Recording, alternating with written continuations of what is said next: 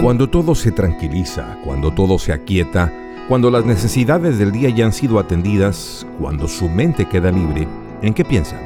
¿Se concentra en los enojos, las limitaciones, las preocupaciones o las envidias? ¿O se dedica a pensar en oportunidades, en amor, en confianza, en abundancia y en generosidad? Allí donde esté su mente se encaminará su vida.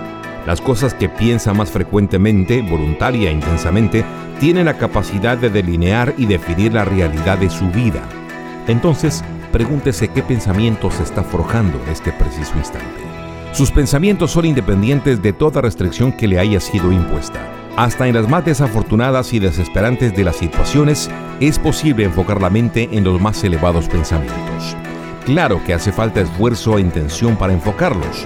Sin embargo, es una capacidad que ninguna fuerza exterior ni limitación alguna puede quitarle. El solo hecho de pensar no lo llevará a ninguna parte.